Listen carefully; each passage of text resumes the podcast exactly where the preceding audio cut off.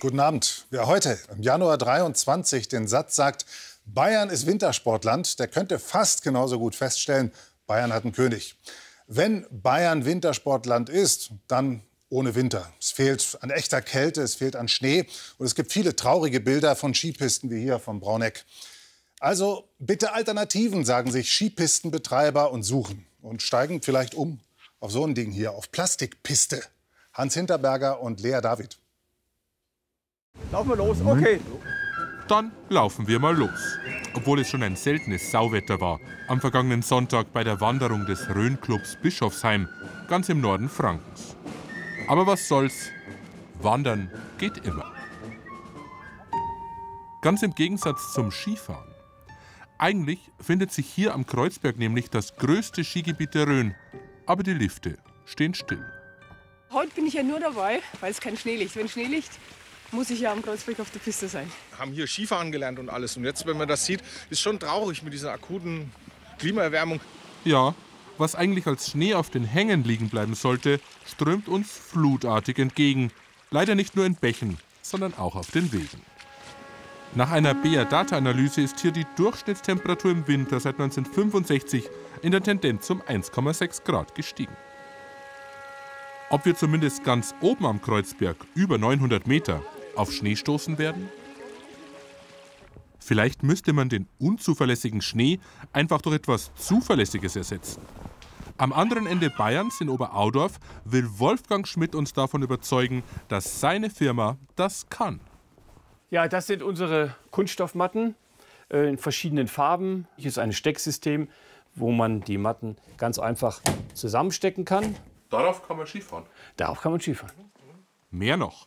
Im Gegensatz zum Naturschnee kann man die Matten sogar mit Discolicht ausstatten.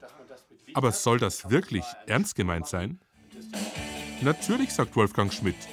Immerhin hat er seine Matten schon in viele Länder der Welt verkauft. Das ist in Bansko in Bulgarien.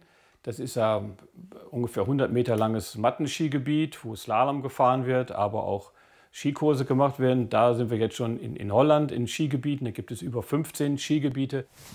Und auch in Bayern will er uns eine Kunststoffpiste zeigen. Gleich in der Nähe, im Skigebiet Hocheck. Doch zuvor noch ein Ortswechsel. Montag am Brauneck in Oberbayern. So trist und schneefrei sieht das hier gar nicht aus. Servus. Morgen. Die Bayernhütte macht sich startklar. Hunderte Gäste erwarten Wirt Martin Geier und sein Team an einem richtig guten Skitag. Und heute? Es ist spannend. Vielleicht ist richtig was los, vielleicht ist ja gar nichts los. Der schöne Schein trügt nämlich. Der Skibetrieb am Brauneck ruht seit 5. Januar. Auch die Schneekanonen haben nichts geholfen. Es wurde zu warm, um sie einzuschalten. Und nur weil es jetzt einmal über Nacht geschneit hat, lässt sich der Betrieb nicht gleich wieder hochfahren. Na, so ist das nicht. Also es muss schon ein bisschen mehr schneien und dann müssen die Pisten präpariert werden und das dauert natürlich, ja, das machen die immer nachts, das dauert auch Zeit, das Wetter muss passen, Temperatur muss passen, dass die präparieren können. Also mit 10, 15 Zentimeter kann man leider keine Piste präparieren. Vom Umsatz her, wenn ich mir da Gedanken mache, würde ich auch nicht mehr ruhig schlafen. Also wir verlieren Minimum 80 Prozent Umsatz. Ob das Prachtwetter zumindest ein paar Wanderer auf die Hütte lockt, wir werden später noch einmal vorbeischauen. Die Wandergruppe am Kreuzberg in Unterfranken ist inzwischen auf Schnee getroffen. Doch auch hier trügt der Schein, das reicht noch lange nicht für einen Skibetrieb. Übrigens, von den 90 Millionen, die der Freistaat in die Modernisierung seiner Skigebiete gesteckt hat, ist in der Rhön wenig angekommen. Es gibt nur einfache Schlepplifte, Schneekanonen fehlen völlig. Was uns erstaunt, die Lokalpolitiker, die zur Wandergruppe stoßen, haben auch kein Interesse, das zu ändern. Also persönlich bin ich da gar nicht von überzeugt und auch, denke ich, im, im Stadtrat, im, in der gesamten Gesellschaft wäre mir nicht überzeugt von so einem Angebot. Wir haben uns arrangiert mit den ungewissen Wintern, mit, mit der Situation, wie es ist. Wir lieben es, wenn es die Natur uns gibt und wir machen das Beste daraus und ich glaube, so soll es auch bleiben. Dort, wo der Kreuzberg winkt, So singen sie lieber oben am Gipfel ihr Kreuzberglied und versuchen das Beste aus dem Winter zu machen. Ob mit Skifahren oder ohne. Am Brauneck in den Alpen freilich kann man da nicht so gelassen sein. Hier wurden Millionen investiert. Lifte, Schneekanonen, Gastronomie.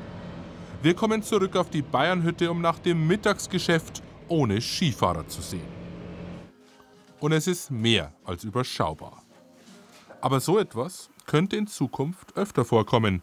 Das weiß auch der Hüttenwirt und grübelt, wie er sich darauf einstellen muss. Es wird vielleicht auf Dauer nimmer so fest zum Planen sein, wie das halt früher war, der klassische Winter. Und deswegen bin ich der Meinung, muss man andere Geschäftsfelder eröffnen. Das heißt, wir müssen mehr für die Wanderer machen, mehr für die Familien, mehr für die Mountainbiker.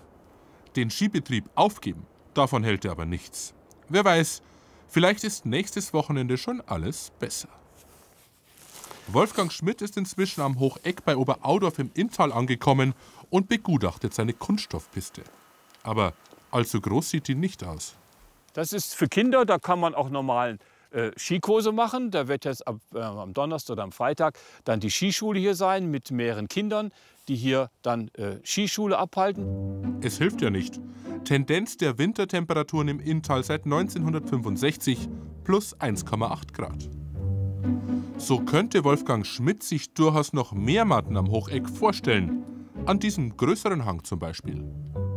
Im Osten von Russland gibt es schon seit mehreren Jahren eine Mattenskipiste, die ist genau 1,1 Kilometer lang. In Korea gibt es sehr viele, in Südkorea gibt es mehrere Mattenskigebiete, die gehen sogar über zwei Kilometer lang. Ob das wirklich die Zukunft sein kann? Sicher ist, in Bayerns Skigebieten muss man sich Gedanken machen.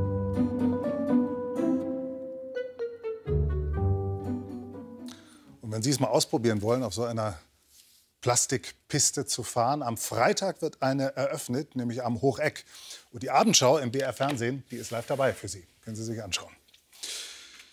Immer öfter gibt es Ermittlungen wegen Kinderpornografie. Die jüngste komplette Statistik gibt es fürs Jahr 2021. Und damals hat die Polizei in Deutschland fast 40.000 Fälle erfasst, in denen jemand Kinderpornografie verbreitet, besessen, erworben oder hergestellt hat. Fast 40.000 Fälle, das sind 109 Fälle durchschnittlich an jedem einzelnen Tag in Deutschland. Und es sind auch viel mehr als noch vor ein paar Jahren. Wir zeigen Ihnen jetzt ein Opfer von Kinderpornografie und Staatsanwälte, die sagen, wir könnten viel mehr von diesen Fällen aufklären, wenn der Gesetzgeber endlich handeln würde. Über ein halbes Jahr hat Sabina Wolf für die Kontrovers Story Ermittler bei ihrer belastenden Arbeit begleitet. Regensburg, Termin beim Landgericht Anfang November vergangenen Jahres. Dieser Mann soll ein kleines Mädchen missbraucht haben. Niemand hatte das bemerkt. Ins Visier der deutschen Ermittler geriet er erst durch einen Tipp US-amerikanischer Behörden. Sie meldeten seine Aktivitäten auf einer Kinderpornografie-Plattform nach Deutschland. Bei der Durchsuchung seiner Wohnung wurden Videos gefunden, die zeigen, wie er selbst ein Mädchen missbraucht. Oberstaatsanwältin Manuela Teubel hat den Fall ermittelt. Sie fasst das bisher nicht rechtskräftige Urteil zusammen.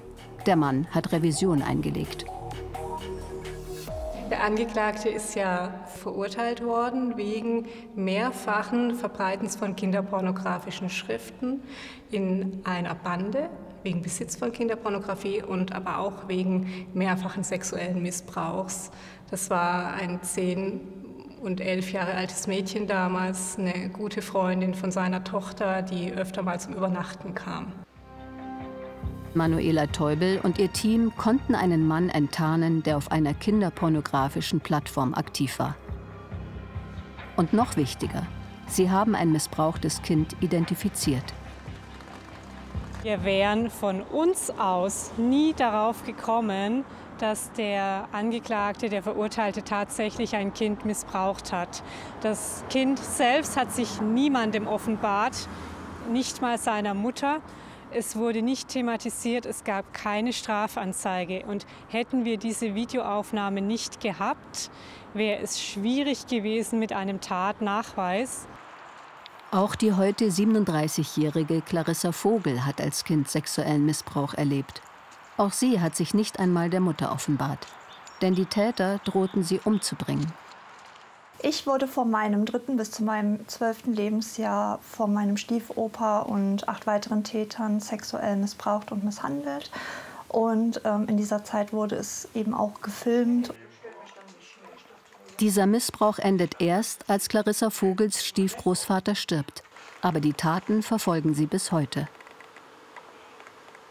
Dass das aufgenommen wurde, ähm, war mir klar. Ich habe die Kamera ja auch wahrgenommen, aber ich mir war noch nicht klar, dass es verbreitet wird oder verbreitet werden kann in dem Moment auch an andere Menschen.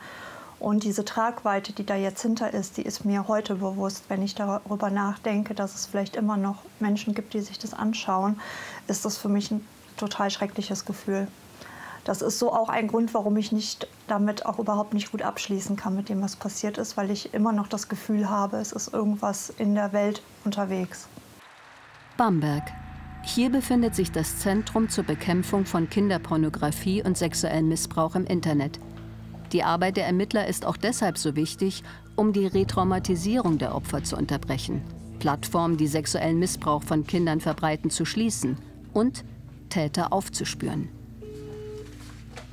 Der Fall des Regensburger Angeklagten und seine Aktivitäten auf der Plattform zeigen, dass für die Aufklärung von Kindesmissbrauch die Auswertung von Datenspuren unverzichtbar ist.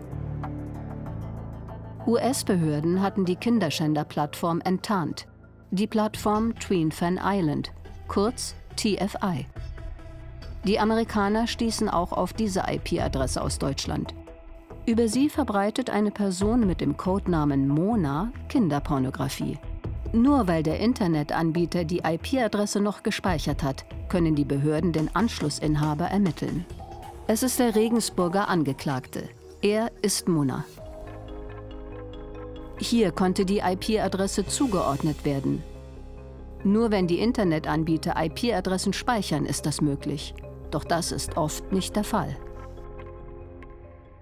Mit gravierenden Folgen. Das zeigt folgende Ermittlung.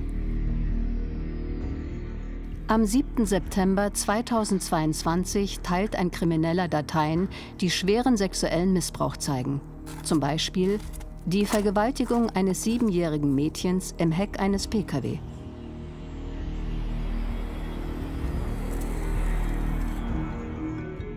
In München bei der Pressekonferenz des bayerischen Justizministeriums beschreibt der Leiter des ZKI, Thomas Goger, in schonungsloser Offenheit weitere Videoinhalte, die der Täter veröffentlicht hat. Nur damit Sie wissen, äh, was sich äh, hinter schwerwiegend äh, verbirgt. Triggerwarnung habe ich gegeben. Ähm, eines der Videos mit einer Spieldauer von einer Stunde 13 Minuten zeigt ein Mädchen unter 14 Jahren, an welchem ein Mann den oralen und vaginalen Verkehr vollzieht. Im Gesicht des Mädchens sind Schmerzen und Angst zu erkennen. Eines dieser Videos, äh, die in diesem Paket enthalten waren, das der sich verschafft hat. Anderes Video, Spieldauer 48 Minuten, zeigt den mehrfachen sexuellen Missbrauch eines erwachsenen Mannes an einem etwa drei- bis fünfjährigen Mädchen. Man manipuliert an den Geschlechtsteilen des Kleinkindes, äh, spreizt die Schamlippen und nimmt bei mehreren Gelegenheiten den vaginalen und auch analen Geschlechtsverkehr vor. Dabei will ich es mal belassen. Aber das sind die Fälle, über die wir reden, die nicht aufklärbar sind. Warum nicht? Die IP-Adresse des Täters wurde am 19.09.2022 an das ZKI gemeldet. Die Videodateien hatte der Täter bereits am 7.9.2022 heruntergeladen und verbreitet. Bis die Ermittler beim Internetprovider zur IP-Adresse anfragen konnten, vergehen also zwölf Tage. Der Provider antwortet den Ermittlern, Zitat, die Speicherfrist beträgt maximal sieben Tage. Dieser Zeitraum war bei Eingang Ihrer Anfrage bereits überschritten. Ein Nutzer ist daher nicht ermittelbar. Und nach keinen 30 Seiten Akten ist dieses Ermittlungsverfahren, das am 19.09. Äh, losgegangen ist, am 30.09. Äh, eingestellt worden. Alternativlos. Bei Speicherfristen von einem halben Jahr könnten Ermittler deutlich mehr Täter aufspüren. Doch deutsche Provider speichern IP-Adressen aus Abrechnungszwecken meist nur für sieben Tage. Eine gesetzliche Verpflichtung gibt es derzeit nicht. Der Gesetzgeber könnte das ändern. Denn der Europäische Gerichtshof hat Deutschland mit seinem Urteil zur Vorratsdatenspeicherung eine Speicherung von IP-Adressen bei Straftaten wie dem Besitz und der Verbreitung von Kinderpornografie ausdrücklich erlaubt, wenn, Zitat, Verkehrs- und Standortdaten dazu geeignet sind, zur Bekämpfung schwerer Kriminalität beizutragen. Bundesjustizminister Marco Buschmann hat daraufhin einen Gesetzesentwurf vorgelegt. Der Vorschlag, IP-Adressenspeicherung nur nach richterlichem Beschluss über die gängige Sieben-Tagesfrist zu verlängern. Die sogenannte Quick-Freeze-Regelung. Doch Ermittler beklagen, man könne nur Daten einfrieren, die noch vorhanden seien. Seien die sieben Tage rum, könne man die Täter nicht mehr aufspüren. Was nicht mehr da sei, könne man nicht einfrieren. Kurz vor Weihnachten macht die bayerische Regierung dies im Bundesrat zum Thema. Der Bundeskanzler könnte aufgrund seiner Richtlinienkompetenz den Weg freimachen für eine zeitlich befristete, verpflichtende Speicherung von IP-Adressen. Und ich appelliere an dieser Stelle an ihn, das auch zu tun. Doch die Regierung und Kanzler Olaf Scholz haben den Spielraum, den der Europäische Gerichtshof Deutschland eingeräumt hat, bislang nicht genutzt. Die Koalition ist uneins. Die schriftliche Antwort auf unsere Anfrage lautet, Zitat, Die Meinungsbildung innerhalb der Bundesregierung sei noch nicht abgeschlossen. Opfer wie Clarissa Vogel können nicht verstehen, dass die Politik bislang nicht handelt. Die Zeit spielt den Tätern in die Hände. Die Speicherfrist für IP-Adressen zu verlängern, könnte den Ermittlern helfen, Täter zu enttarnen und damit Opfer zu schützen. Denn hinter jedem Video und Bild verbirgt sich ein missbrauchtes Kind.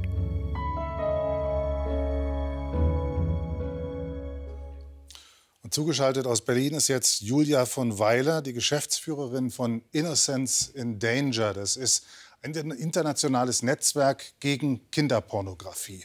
In dem Film, Frau von Weiler, guten Abend, haben wir gerade gehört, Opfer könnten nicht verstehen, dass die Politik nicht handelt.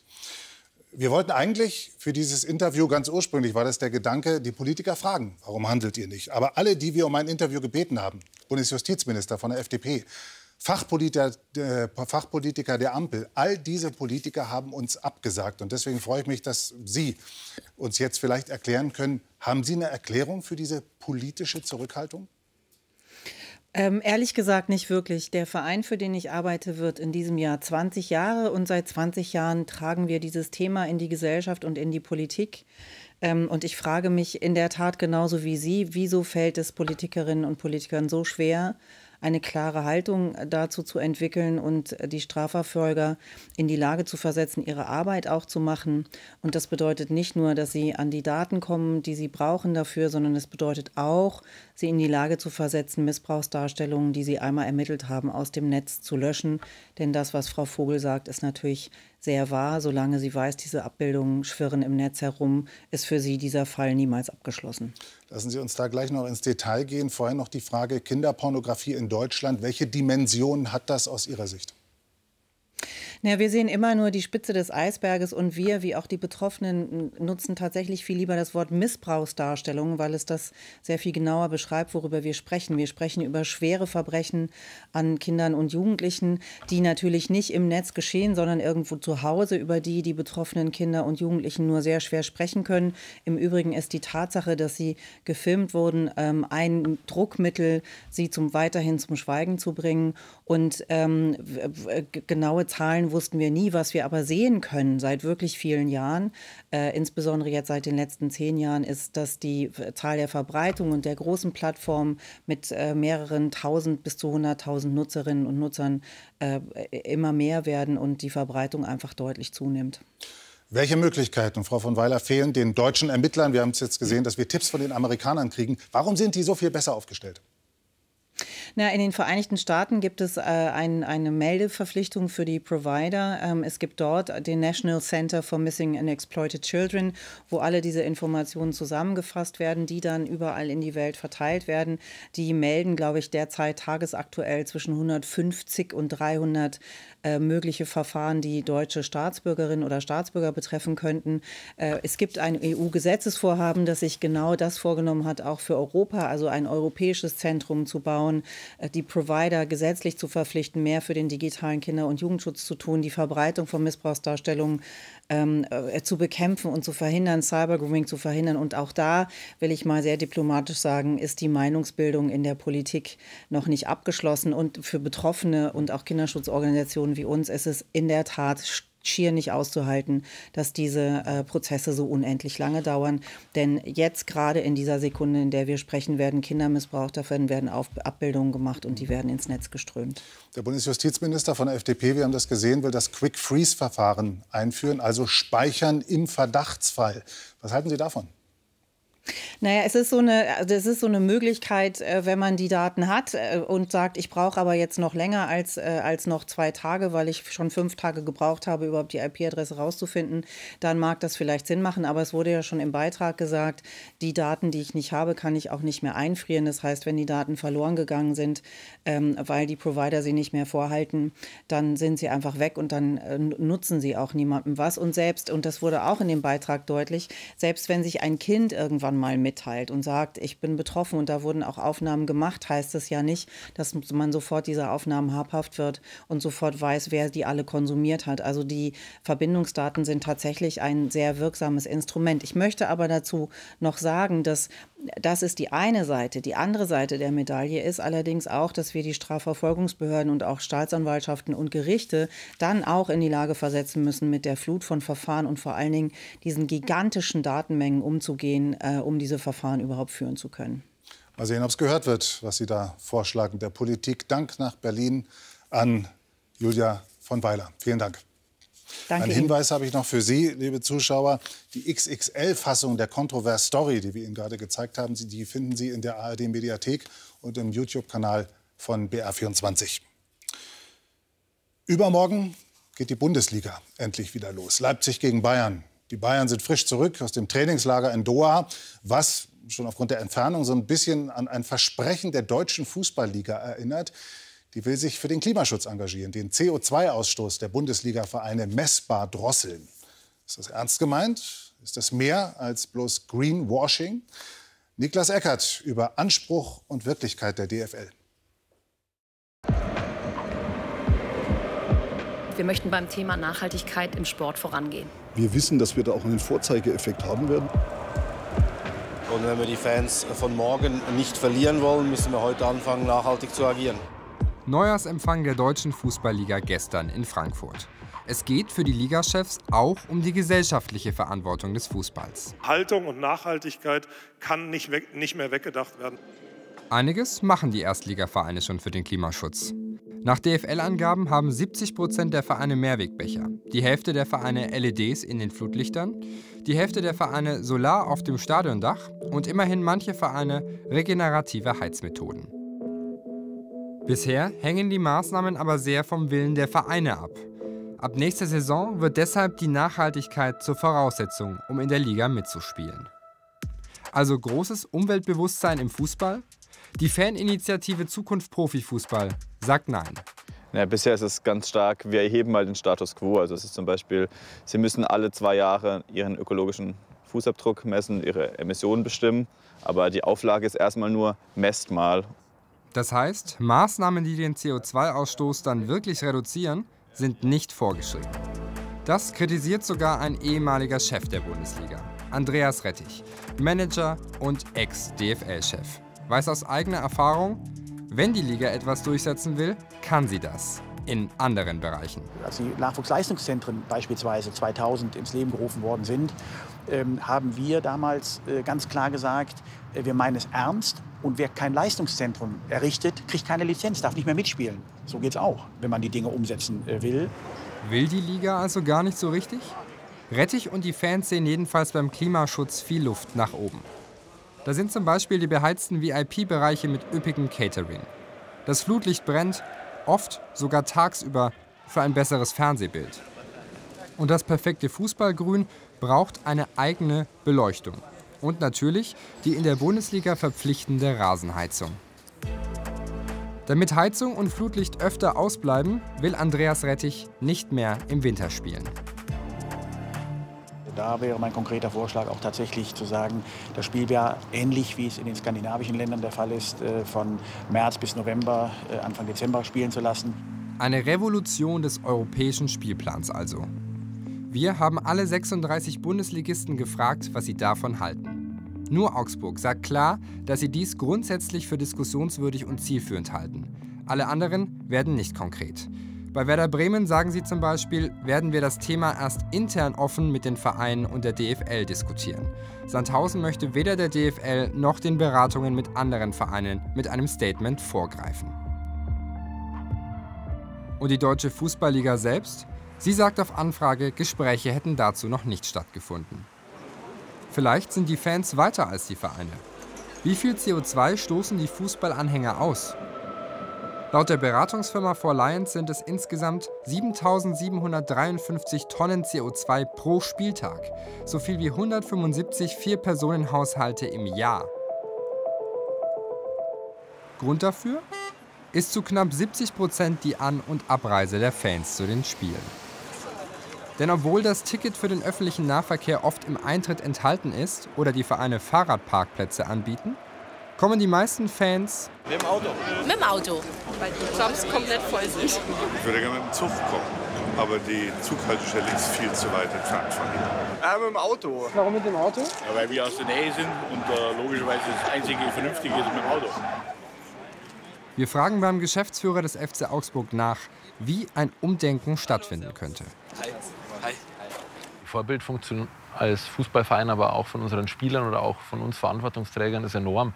Wir sehen es ja, dass die jungen Menschen unseren Spielern uns nacheifern, ähm, zu den Spielern aufschauen. Und das heißt, wenn wir Dinge vorleben, dann äh, glaube ich, dass da viele Menschen nachziehen. Vorleben heißt aber oft noch große Sport- oder Geländewagen auf dem Spielerparkplatz. Oder viele Flüge zu Auswärtsspielen in der Liga. Vor Ort wartet dann der Bus, der leer hingefahren ist. Die Reisen sind natürlich ein Stück weit ein Dilemma für einen Profifußballverein, aber nicht nur im Fußball, sondern auch in anderen Sportarten. Wenn Sie Sportler haben, die auf höchstem Niveau agieren sollen, dann können sie keine 12 oder 14 Stunden mit dem Bus nach Hamburg oder nach Bremen fahren, weil da einfach die sportliche Leistungsfähigkeit darunter leidet. Flüge nutzen die Clubs aber nicht nur für weite Strecken. Der DFB flog 2020 nur 150 Kilometer von Stuttgart nach Basel. Grund? Die Regeneration der Spieler. Die Fußballvereine im Dilemma. Zwischen einem Wintertrainingslager in Katar und der neuen Elektroflotte für die Mannschaft. Zwischen sportlichen Interessen und Umweltschutz. Da ist der Fußball ehrlicherweise, was die Maßnahmen anbelangt, noch ein bisschen rückständig und da müssen wir aufholen. Die Kritiker bleiben skeptisch. Aktuell sagt man zwar, man will die Standards Schritt für Schritt nachschärfen und besser werden, aber aktuell gibt es da einfach noch keinen transparenten und klaren Weg. Noch klafft beim Klimaschutz ein Loch zwischen Anspruch und Wirklichkeit im deutschen Fußball.